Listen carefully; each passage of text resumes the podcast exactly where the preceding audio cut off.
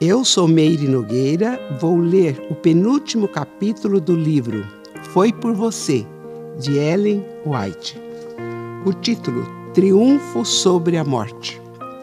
João, o discípulo amado, estremeceu ante a ideia de ser o corpo do querido Mestre levado por mãos rudes e insensíveis soldados para ser sepultado no lugar de desonra. Não havia, porém, nenhum meio de evitá-lo, visto que não tinha nenhuma influência sobre Pilatos. Nessa situação angustiosa, os discípulos foram gentilmente auxiliados por José e Nicodemos. Esses homens eram membros do Sinédrio e conhecidos de Pilatos. Ambos eram homens abastados e de influência.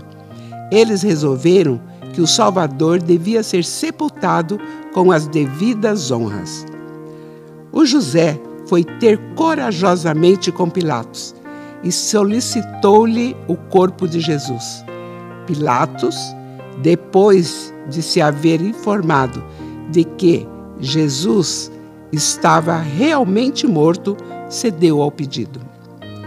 Enquanto José foi ter com Pilatos, Nicodemos fez os preparativos para o sepultamento.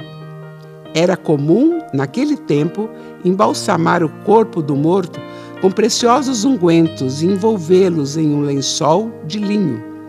Assim, Nicodemos trouxe cerca de cem libras de um preparo de mirra e aloés para embalsamar o corpo do mestre. Era José possuidor de um sepulcro recentemente talhado em uma rocha viva para si mesmo, mas foi então preparado para Jesus. Embalsamado o corpo com unguento, envolveram-no em um lençol de linho e o deitaram ali. Havia-se empregado o máximo cuidado na segurança do sepulcro, pondo-lhe à entrada uma grande pedra essa pedra foi selada com o selo romano, de modo a não poder ser removida sem violação do selo. Uma guarda formada por soldados romanos foi colocada junto ao sepulcro para vigiá-lo e não permitir que alguém viesse molestar o morto. As sentinelas revezavam-se constantemente, rondando uma enquanto outras descansavam no chão. Junto ao sepulcro havia, porém, ainda outra guarda, constituída de anjos poderosos tirados dos exércitos celestiais. Qualquer desses anjos era dotado de força suficiente para destruir todo o exército romano. A noite que precede a manhã do primeiro dia da semana passou lentamente, aproximando-se a hora mais escura que precede a alva. Do trono de Deus foi enviado um dos poderosos anjos. Seu rosto é reluzente como um relâmpago e as vestes brancas como a neve. Diante dele se dissipam as trevas e todo o céu é iluminado com o resplendor de sua glória. Os soldados adormecidos ergueram-se precipitados, como um só homem, mirando espantados o céu aberto e a figura luminosa daquele que se aproximava. A terra tremeu e se contorceu à aproximação desse ente assombroso do mundo invisível. O anjo veio em cumprimento de gloriosa missão e pela velocidade e força do seu voo, fez estremecer a terra como se fosse um terremoto. Os soldados e centuriões caíram como mortos. Outra falange fazia também a guarda à entrada do sepulcro. Esta era formada de espíritos maus.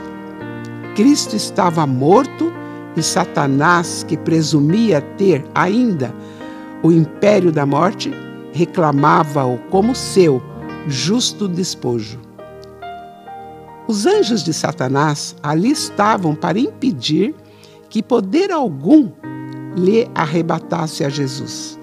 Mas, ao aproximar-se o emissário glorioso da parte de Deus, fugiram todos precipitados, abandonando o sepulcro.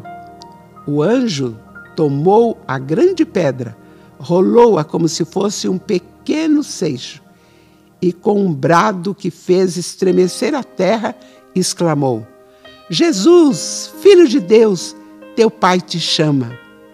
Então, aquele que conquistara o poder sobre a morte e a sepultura saiu do sepulcro com um passo triunfante e proclamou: Eu sou a ressurreição e a vida.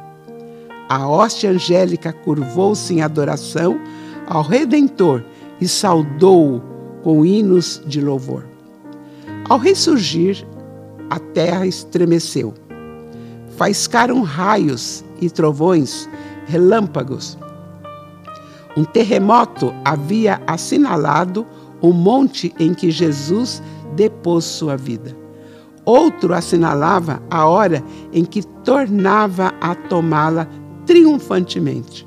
Satanás ficara furioso ao ver seus anjos debandarem diante do anjo celestial acariciava a esperança de que Cristo não tornaria a vida. Abandonou-a, porém, ao vê-los ressurgir vencedor. Estava convencido, pois, de que seu reino teria fim e de que ele próprio havia de ser finalmente aniquilado.